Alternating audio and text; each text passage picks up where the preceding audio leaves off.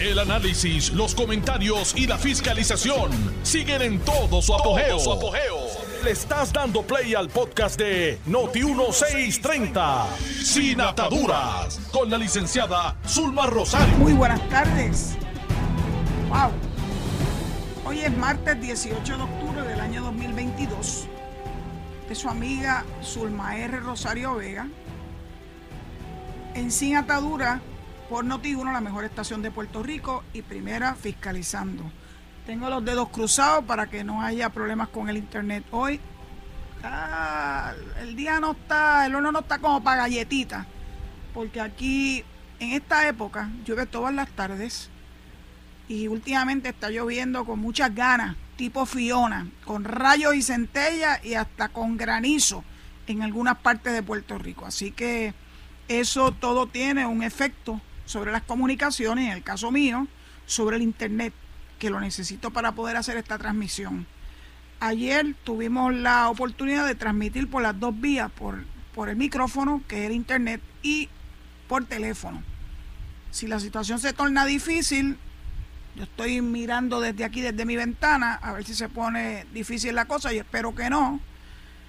Entiendo que hoy el clima va a estar más concentrado, estas lluvias tan fuertes en la parte noroeste de Puerto Rico, nosotros estamos en el suroeste. Así que no me interesa verdaderamente que los demás municipios de Puerto Rico sufran las consecuencias de estas vaguadas intensas. Ayer vi unos visuales de unos ríos que verdaderamente le paraban los pelos de punta a cualquiera. Yo pensaba que ese era un visual de Venezuela, que ha estado bajo una circunstancia eh, terrible. Me llama la atención la ciudad de Maracay en Venezuela, porque en esa ciudad vivió mi hermana con mi cuñado y sus hijos por dos años. Así que fue triste ver a Maracay bajo el agua. Y estas lluvias que están acaeciendo en el mundo entero, pero particularmente acá en las Américas, eh, son verdaderamente de preocupar.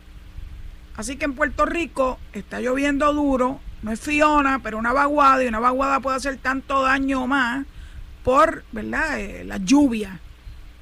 Escuchen ¿verdad? a los meteorólogos, escuchen a Débora Martorell, que es la meteoróloga del Noti1, que ella le puede explicar ¿verdad? qué es lo que está pasando y ustedes estar atentos para no exponerse innecesariamente a los riesgos que conlleva eh, lluvia rápida y, e inundaciones que vienen detrás de esas lluvias rápidas. Bueno, ayer le dedicamos bastante al issue de ser de Puerto Rico, que la legislatura ha decidido quitarle dinero, a pesar de que si hay una entidad que ha demostrado desde el año 1950 que ha atendido a cientos de miles de niños y de personas con discapacidad y que para algunos pudiera representar 200 mil dólares, no, que no es gran cosa, pero para ellos significa un mundo. Significan terapias, significan laboratorios, médicos, para poder atender a su población. Entonces, ayer José Aponte, el representante y expresidente de la Cámara, eh, quedó en mandarme información sobre cómo la Cámara de Representantes ha estado atendiendo estos asuntos de los donativos legislativos. Y me manda una información que me puso, de verdad que me puso a rabiar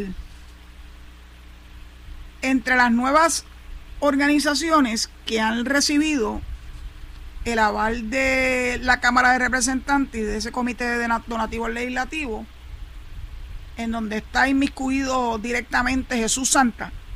Yo estoy bien frustrada con Jesús Santa porque para mí, hasta que llegó este issue, siempre se desempeñó como una persona muy seria, muy responsable. Eh, pero aquí me está demostrando que no está tan, no está tan serio y no está responsable nada. Le han dado al equipo de béisbol AA, los arcones de Burao, 20 mil dólares. y a los Puerto Rico Caribbean Star le aumentaron de 30 a 40 mil dólares de donativo, de donativo legislativo por un año. Estas dos pertenecen al distrito de Jesús Santa. ¿Ustedes creen que es pura casualidad? Ahí nada más hay 60 mil dólares en estas dos entidades. Y lo que se está buscando son 100 mil, 40 mil pesitos más. Y empatamos la pelea con ser de Puerto Rico. Pero eso no se queda ahí.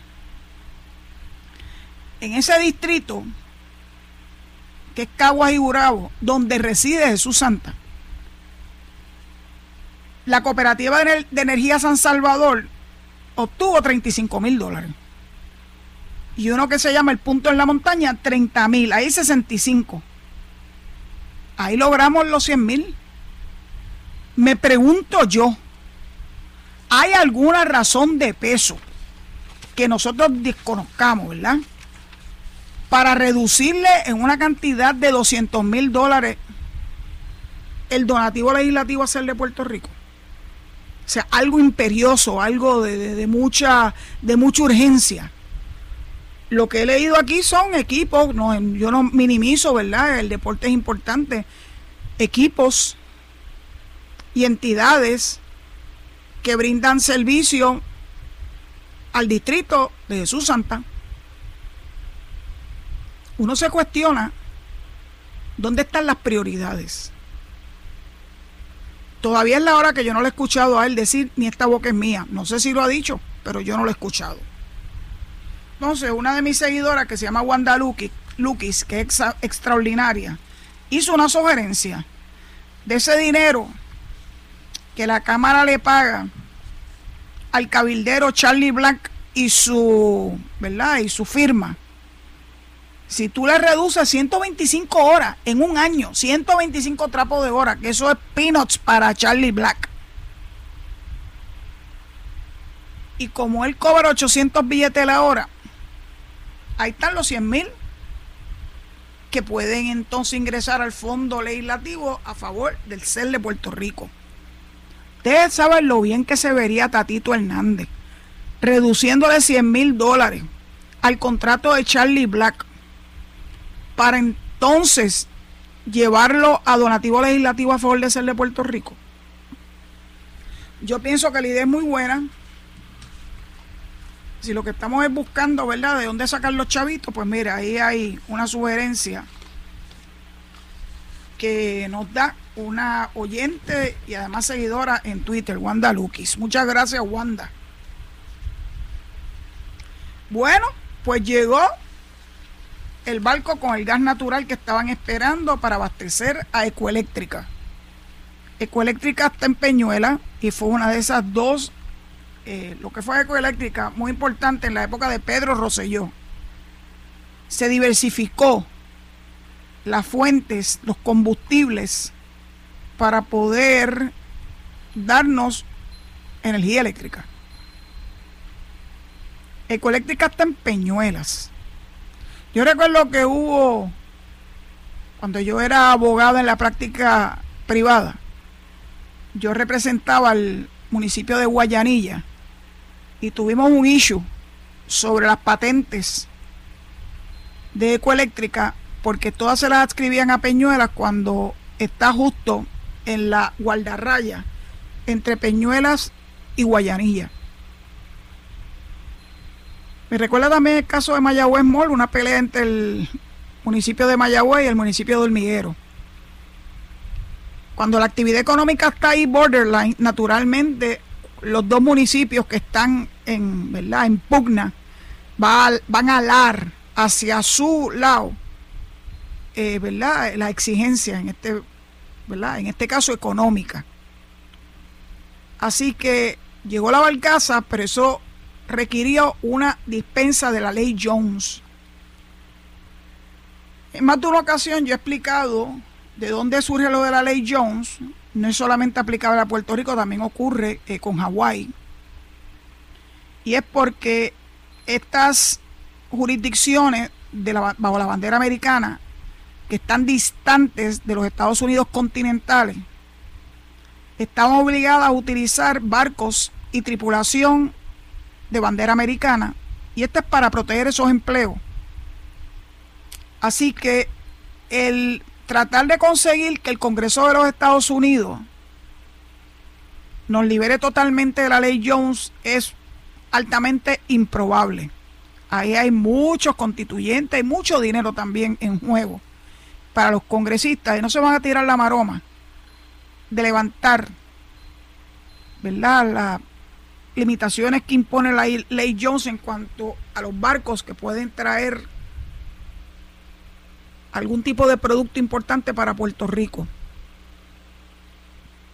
Ese barco también había salido de un puerto americano e iba dirigido a la República Dominicana y al igual que el otro barco, eh, dio una especie de riversazo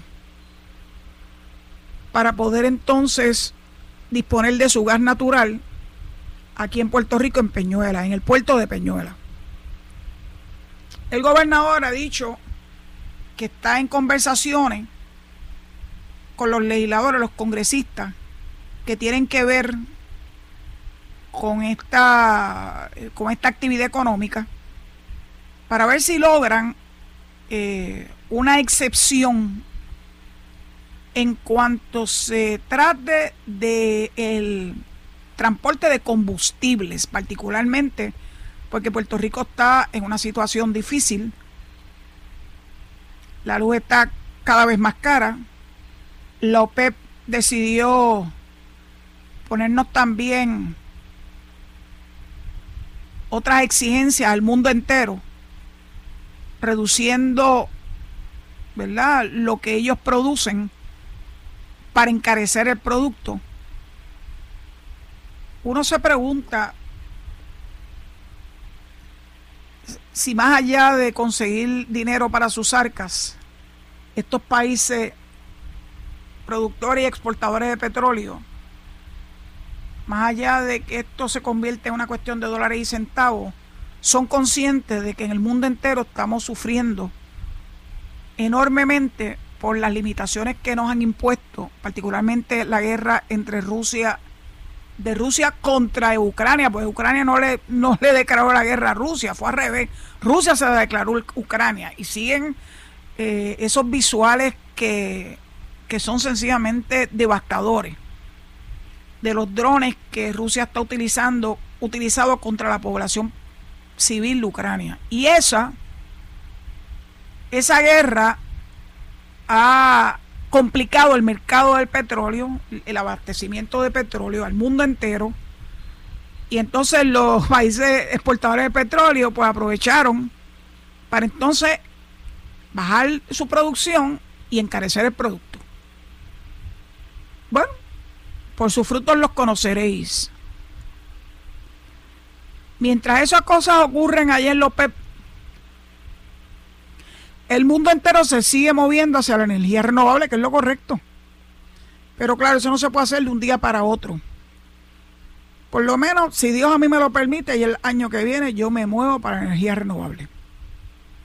He estado esperando el momento indicado. Nos han dado una noticia extraordinaria de que a partir de enero el Seguro Social, que es de lo que yo vivo principalmente, nos va a aumentar en un 8.7%. Y cosas de la vida, hoy hay una columna de Gustavo Vélez, el economista, pues donde hace todo un, un análisis de dónde proviene ese aumento, como si nos estuvieran diciendo algo nuevo. Siempre los aumentos de seguro social están atados al Cost of Living Allowance para tratar de paliar, obviamente, cómo se encarece con el paso del tiempo los productos y los servicios. Y para ello entonces la forma de, algún, de, alguna forma, de algún, de alguna forma, perdón, paliar eso que nos tiene un impacto brutal sobre nosotros, sobre nuestra economía individual pues se hace, pues en este caso, pues aumentando en un 8.7% el seguro social. Así que yo estoy dependiendo de ese aumento del seguro social para finalmente tirarme hacia la energía renovable. Era justo lo que yo estaba necesitando para poder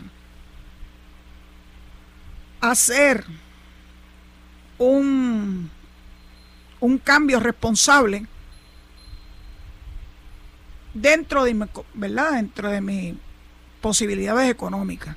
Yo sé que han dicho por ahí que si tú pagas tanto de, A, de luz, pues ese es el equivalente. No, no, no, no, no, no, no. No, no, no, no, no, no, no. Yo necesito saber cosas mucho más profundas que puedan impactar mi presupuesto. Así que cuando yo vea a los chavitos en, depositados en enero del año próximo, entonces me moveré a buscar la información importante y tomar decisiones con relación a la energía renovable. Mientras tanto, en esa columna de Gustavo Vélez, que salió publicada hoy martes en la página 27 del Nuevo Día, el título es subjetivo, ¿sobrevivirá el Seguro Social? Se recuerdan que ayer yo les dije, eso lo vengo yo escuchando desde tiempo inmemorial. Mi mamá, que murió a los 61 años, a tres meses plazo de que cumpliera los 62 y poder recibir su primer cheque de Seguro Social, decía que todo lo que ella escuchaba era que el Seguro Social no iba, no iba a durar. Pues mire, hace nada más y nada menos que cuarenta y tantos años de esa, de esa situación. Mi mamá murió en el 1971, perdón, en 1977, así que han pasado 45 años.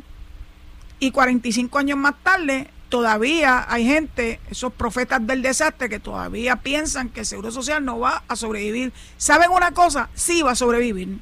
Porque les va la vida a todos los políticos nacionales en los Estados Unidos, a todos.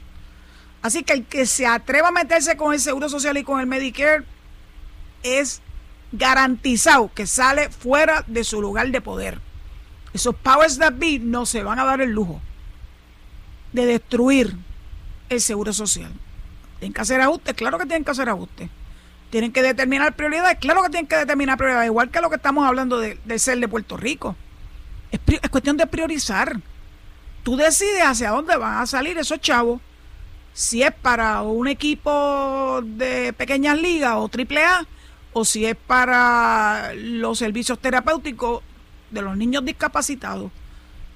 Y claro que van a tener que decidir en los Estados Unidos si el dinero en una economía con un gran déficit, no de ahora, desde que yo tengo uso de razón, la economía de los Estados Unidos está en déficit trillonarios, todo eso lo he oído. Bueno, de que tengo uso de razón. Pues los powers that be tienen que buscar la fórmula de atender lo verdaderamente importante y prioritario. En este caso, el dinero de los que trabajamos arduamente en nuestra vida y que nos sacaron una porción sustancial de nuestros ingresos para poder darle capacidad económica el seguro social. Los que ya llegamos a la edad de seguro social, pues claro, sabemos que nosotros tenemos una inversión grande de dinero en ese aparato. Entonces a, Gustavo se le olvida en esta columna que habla de la vulnerabilidad de la edad, de la tercera edad. Yo soy de esa tercera edad, Gustavo. Entonces dice lo siguiente, el alto costo de vida supone un empobrecimiento gradual de esta población de retirados que con un pago promedio de 1.013 mensuales tienen que estirar el peso hasta donde les llegue para poder vivir dignamente. Con la espiral de precios de los alimentos, las medicinas, los tratamientos de salud y la energía, entre otros, el golpe a la población adulta madura es abrumador. Pero fíjate, Gustavo no tomó en consideración los planes Advantage. Los planes Advantage para los que somos, ¿verdad? Este, tarjetavientes del Medicare, porque eso está ligado al Medicare. Y el dinero sale del Medicare. Atienden lo que tiene que ver con medicamentos, atienden lo que tiene que ver con los médicos y los laboratorios y la farmacia, todo eso, Gustavo. Normalmente eso no sale del bolsillo de una persona que es un titular de la tarjeta de Medicare. Y que nos los hacen más fácil los planes Advantage de todas esas compañías que ahora están en el proceso de conseguir nuevos socios y se están tirando a la yugular. Yo quisiera que se tiraran a la yugular por cosas mucho más importantes, como por ejemplo que no se pongan a, a tratar de ir por encima de una orden de un médico en cuanto a un medicamento. Porque cuando va a la farmacia algunas veces te dicen, no, ese medicamento no está autorizado por el plan, pero te dan como opción este otro, que es un medicamento, un medicamento de esos, este, que no necesariamente resuelven la situación de salud que aqueja a uno. Así que cuando a mí me mandan un medicamento, que tomo pocos, que tiene que ser específico, lo primero que yo le digo a la doctora o al doctor es, tienes que hacer una comunicación al plan diciendo que es ese medicamento y no un sustituto del medicamento y expresar las razones. Fuera de ese issue y de que los médicos no están disponibles con Medicare, con Seguro Social o con chavos en el bolsillo, por todas las razones que se han discutido ampliamente tampoco tenemos que llegar a la premisa de que las personas de la tercera edad estamos en una situación de indigencia. Ah, ah. Nacarile. Nacarile. Hablo por conocimiento propio, por cierto. Así que ese aumentito de 8.7 yo lo espero con loca ansiedad. Y ya saben que mi pretensión es utilizarlo para cubrir el costo de la instalación de energía renovable en mi casa. Bueno, hay otra, hay otro issue. He tratado de dejar el issue del Partido Popular para más tarde. Pero me gustaría hablarles de algo que también es importante, ¿verdad?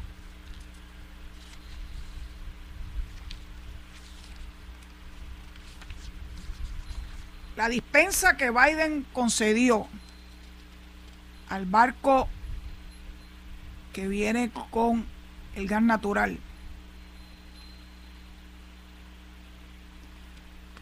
Significa que tenemos que seguir luchando, como dijo el gobernador Pierluisi, para que nos eximan de esa ley Jones para abordar el tema de la transportación de los combustibles que tanto necesitamos para nuestra energía. By the way, estando en pleno programa ayer, se fue la luz.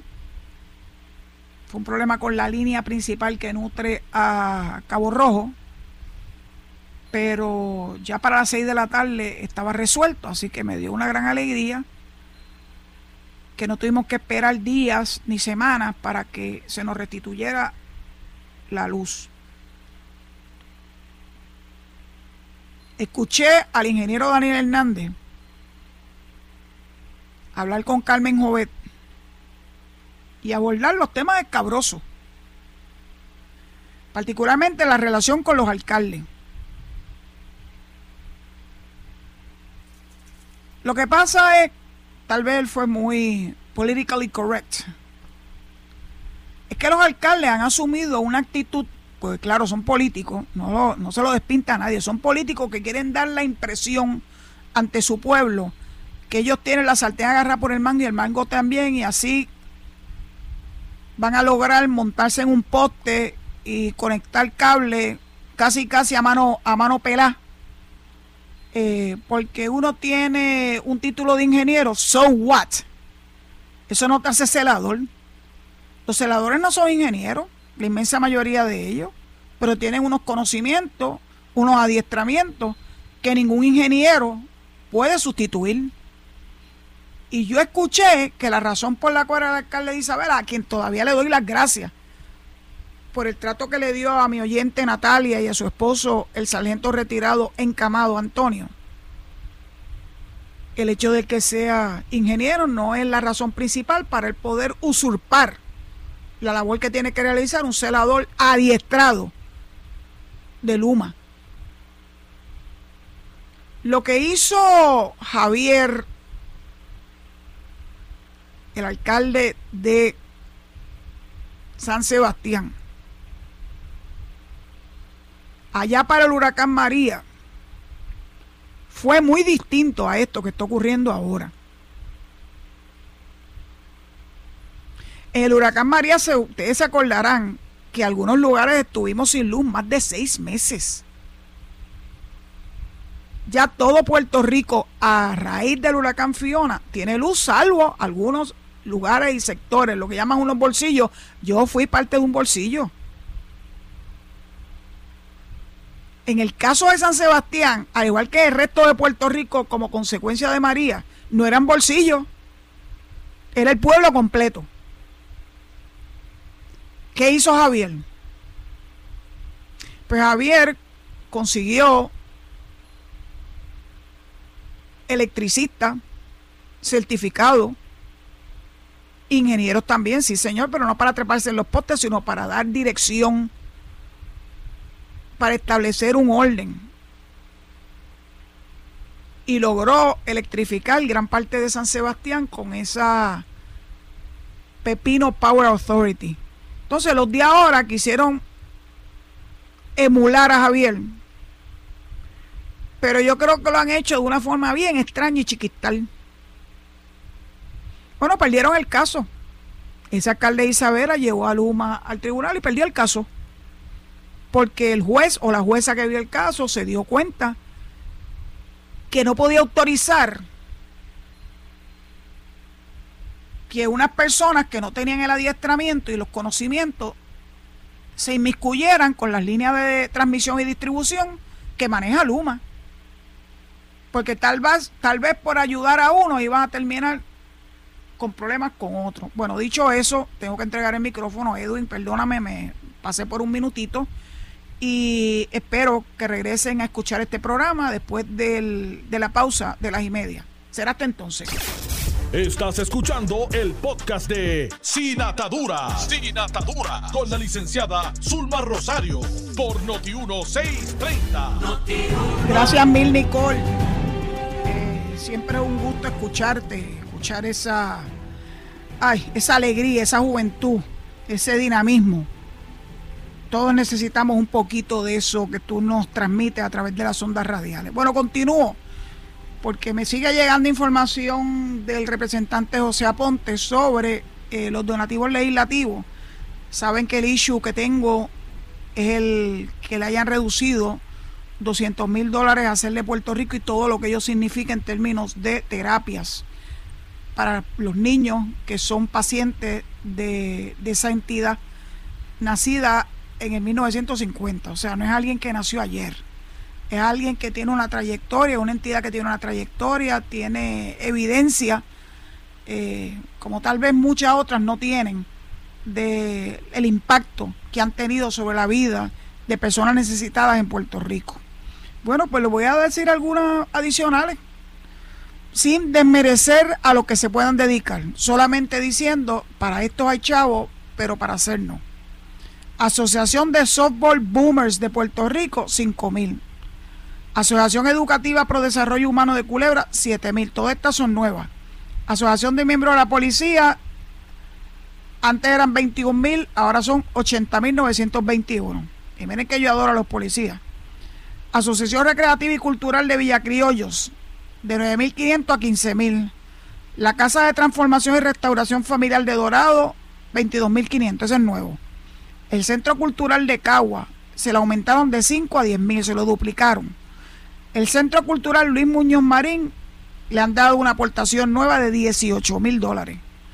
La coalición legal para Puerto Rico tenía antes 3 mil, ahora 12 mil. El Colegio de Químicos, 7 mil 280. Esta es nueva. El Comité de Desarrollo Social y Cultural de Daguau, en Naguabo, un donativo nuevo de 10 mil.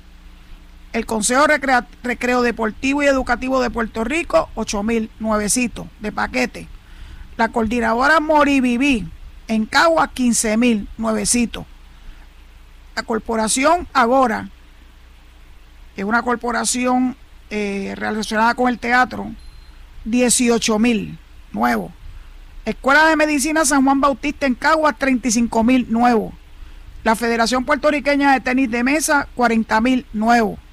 El Festival de la Chiringa de Villa Pesquera, 5 mil. Festival de Chiringa de Villa Pesquera, ¿ok? Déjenme respirar. La Fundación Antonio J. Faz Alzamora, el Mataconacha de aquí, de Cabo Rojo, 100 mil, antes 80 mil. De verdad que desconozco qué hace la Fundación de Tony Faz. Este, pero indagaré a qué se dedique esa, esa fundación. Yo sé que estuvo íntimamente relacionado con la conmemoración del aniversario de la Fundación de Cabo Rojo y él fue el presidente de esa, de esa actividad junto con el municipio de Cabo Rojo. Pero ya indagaré qué es lo que hace la, Fundación Antonio J. Fajal Zamora. 100 mil billetes, un aumento de 20 mil. La Fundación Extrabase y Proyecto Ángeles Vivientes, 35 mil nuevos. El Jayuya Track and Field, 8 mil.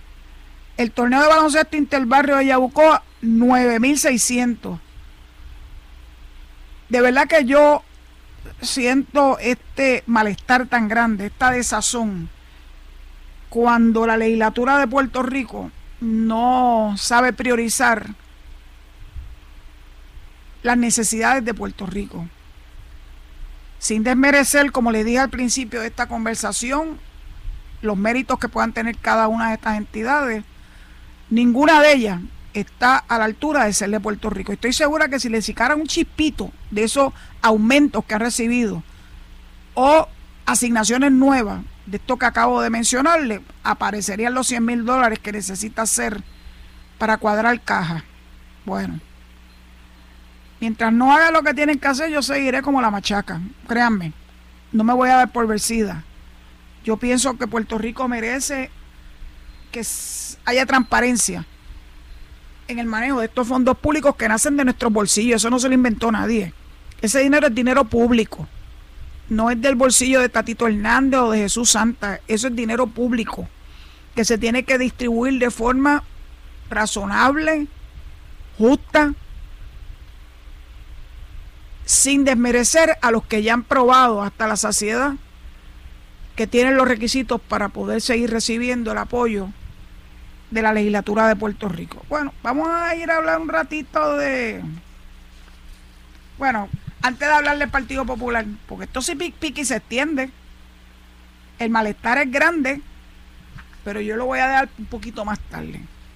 Saben que el presidente Biden firmó la ley que permite una reducción sustancial de las deudas por préstamos estudiantiles eh, y que eso tiene obviamente unos parámetros, tiene unos deadlines y tiene unos criterios. Vamos a empezar.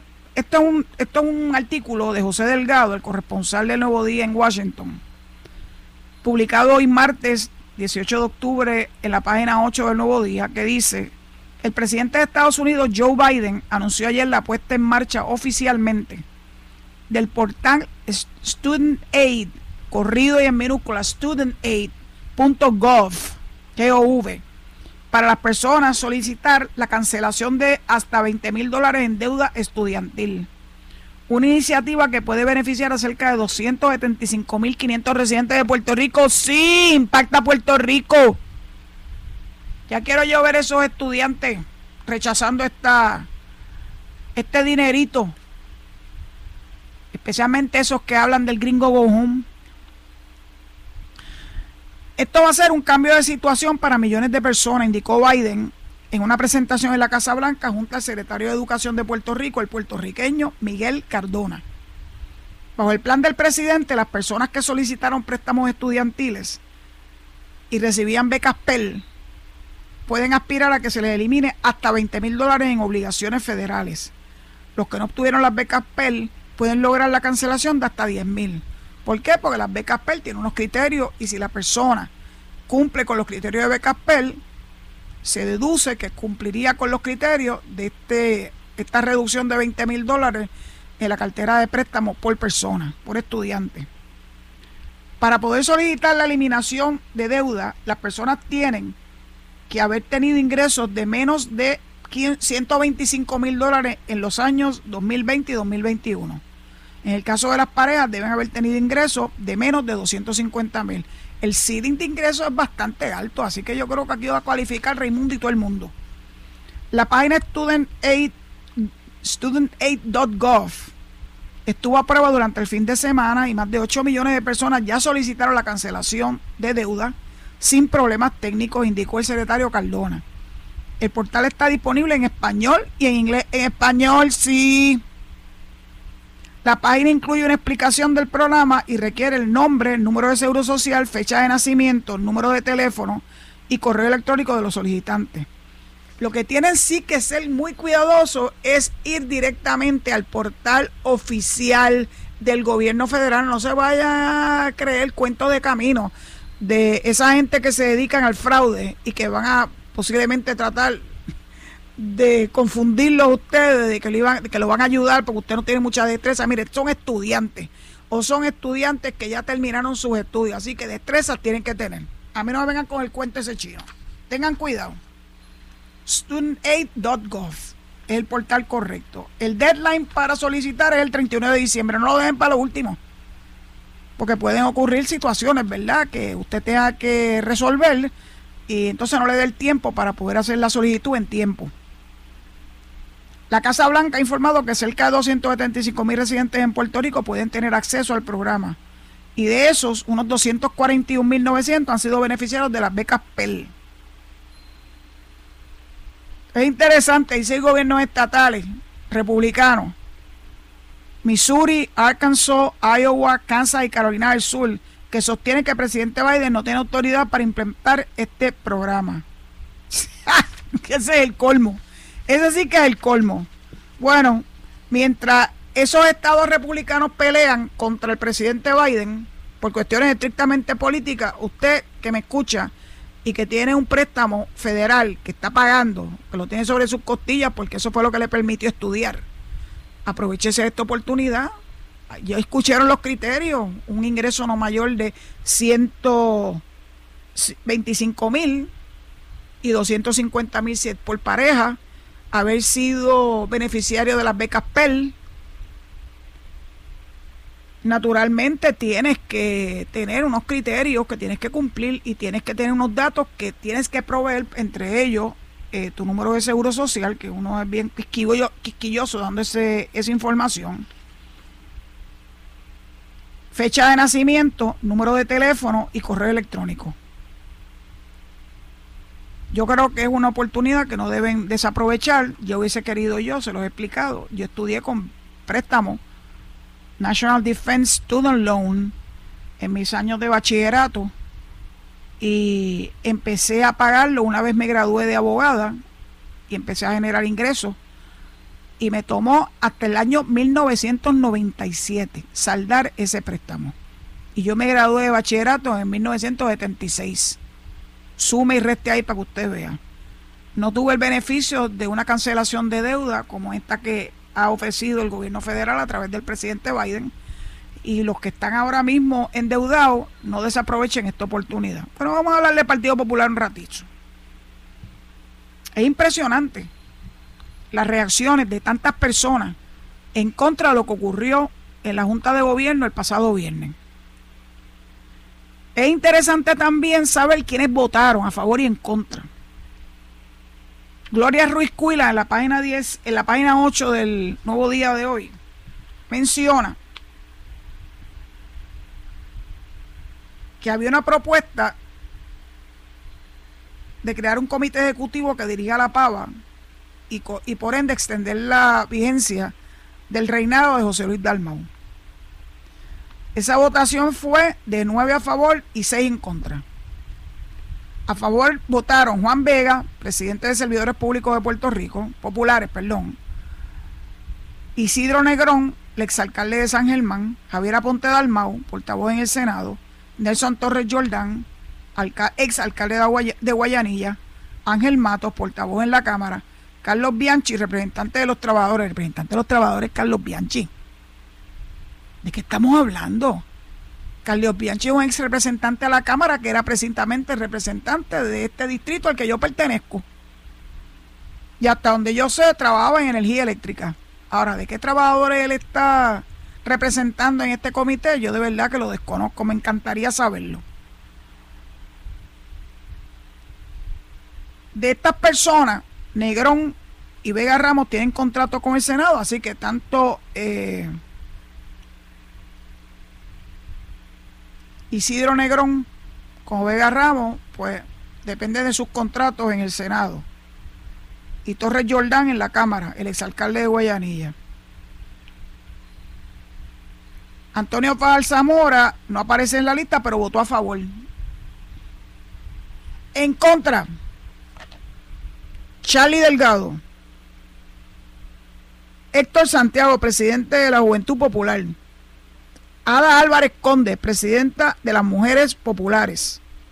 Luis Daniel Colón, ¿se acuerdan del niño trovador? Y que fue candidato a alcalde, creo que por, por Barranquita o Bonito, también votó en contra. Y él está ahí en representación de los comités municipales no alcalde, o sea, de municipios que el Partido Popular perdió. Cirilo Tirado y Jesús Manuel Ortiz, todos esos votaron en contra. Me llama la atención que el presidente de la Asociación de Alcaldes y alcalde de Villalba, Luis Javier Hernández, no votó. Él dice que se tuvo que excusar brevemente y que cuando regresó ya la votación había transcurrido. Ese es el cuento de camino más inverosímil que yo he escuchado en mucho tiempo. No se quiso mojar, no quiso establecer una postura y eso es malo.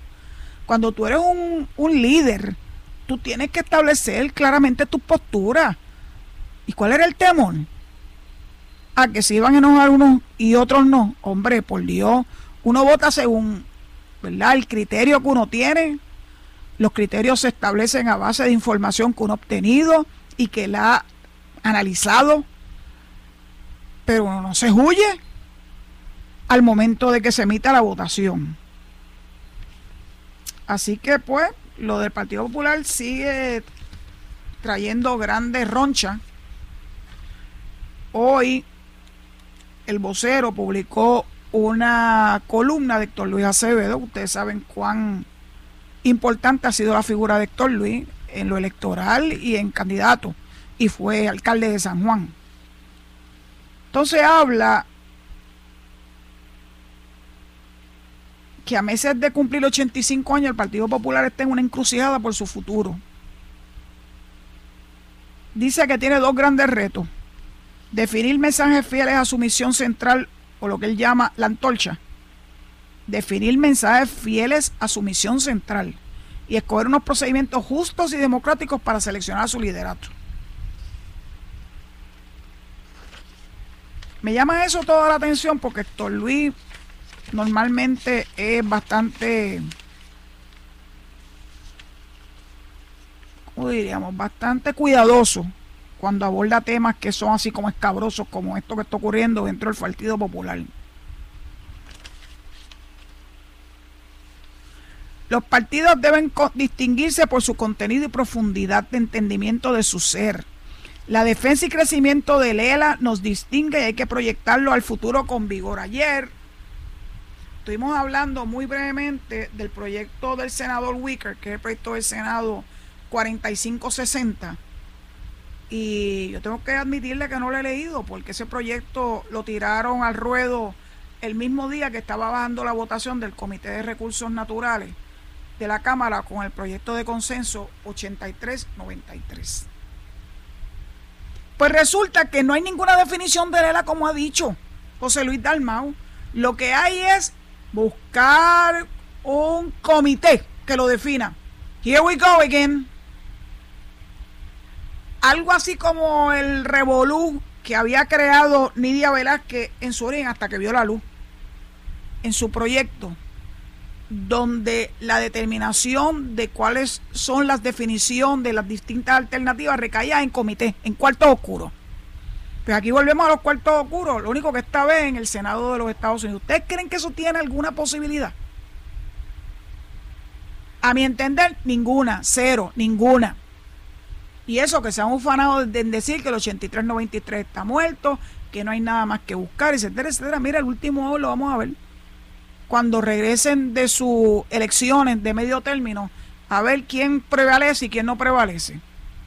Hablando de las elecciones de medio término, la delegación extendida, que es un mecanismo extraordinario, que consta de sobre 4.000 miembros en los 50 estados, siguen dando, dándose a la tarea de obtener apoyo al proyecto 8393.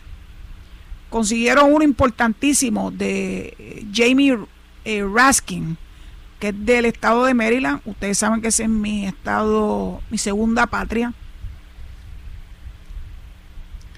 Jamie Raskin es una persona que ha sido muy vocal en el Congreso de los Estados Unidos y le ha dado el apoyo a la 8393. Entonces, hay una situación que han traído a mi atención y quiero ser cuidadosa, pero quiero ser directa con relación al apoyo que yo le he dado sin tener el derecho al voto, era un apoyo a través de estos medios, a la representante Val Demings, que es la que está corriendo en contra de Marco Rubio para el escaño senatorial de Florida, uno de los escaños. Val Demings ha sido muy vocal a favor de la estadidad, muy vocal ha estado en conferencias de prensa, o sea que está grabada. Difícilmente se puede echar para atrás. Entonces, algunos miembros de la delegación extendida se han sentido algo frustrados porque ella no ha hecho profesión de fe por enésima vez a favor de la estadidad. Y claro, mi posición es, miren, están bregando con políticos que están en un momento crítico, apenas dos semanas antes de esa elección de medio término tiene que ganar los mayores adeptos posibles. Necesitamos que sea elegida. ¿Cómo nos vamos entonces a ir en contra de ella? ¿Quién va a favorecer? ¿A Marco Rubio? ¿En serio? Aquí, como dijo uno de nuestros delegados extendido, el delegado de Georgia, de apellido Ross, aquí no pueden ser ni republicanos ni demócratas. Aquí se trata de aquellos que defiendan la estadidad y que lo hagan valer desde sus posiciones de poder en el Congreso o en el Senado Federal. De eso es que se trata. Ya suficiente tuvimos con Little Marco, que después que había el enarbolado la bandera de la estadidad, se retractó buscando excusas y excusas sobre excusas y bueno, pues le ha eso le ha, ha tenido el impacto de que muchos puertorriqueños en Florida le estén negando el voto quería jugar con nosotros, pues no se lo vamos a permitir. Y yo se lo voy a seguir recordando a mis queridos amigos que viven en Florida. Tengo familiares y tengo amigos allá. Que no se le puede dar el voto a Marco Rubio y que sí se lo deben dar a Val Demings. Yo no tengo la menor duda de que ella va a honrar su compromiso, porque el compromiso está ahí en blanco y negro el que quiera seguir con el cuento de darle el apoyo a Marco Rubio porque es republicano, para mí me vale si es republicano o es demócrata. Para mí lo que me importa es que sea pro esta edad para Puerto Rico. Así que este mensaje va derechito a la Maccabi, que te escuché los otros días hacer profesión de fe con Marco Rubio, a pesar de que él ha sido funesto para nuestro ideal de esta edad. Así que reconsidera tu posición. Alan, que te quiero mucho. Bueno, dicho eso, pues ya llegó el momento en que tengo que entregar el micrófono al estudio en Río Piedra de Noti 1 y recordarle que deben mantenerse en sintonía para escuchar a Enrique Quique Cruz y a Luis Enrique Falú, que son los que vienen inmediatamente detrás de este programa. Recordándole que mañana a las 4 de la tarde, con el favor de Dios, aquí estaré con ustedes en Sin Ataduras y pidiéndole al Divino Creador que los proteja siempre. Será hasta mañana, si Dios lo permite. Esto fue el podcast de Noti1630, sin ataduras, con la licenciada Zulma Rosario. Dale play a tu podcast favorito a través de Apple Podcasts, Spotify, Google Podcasts, Stitcher y notiuno.com.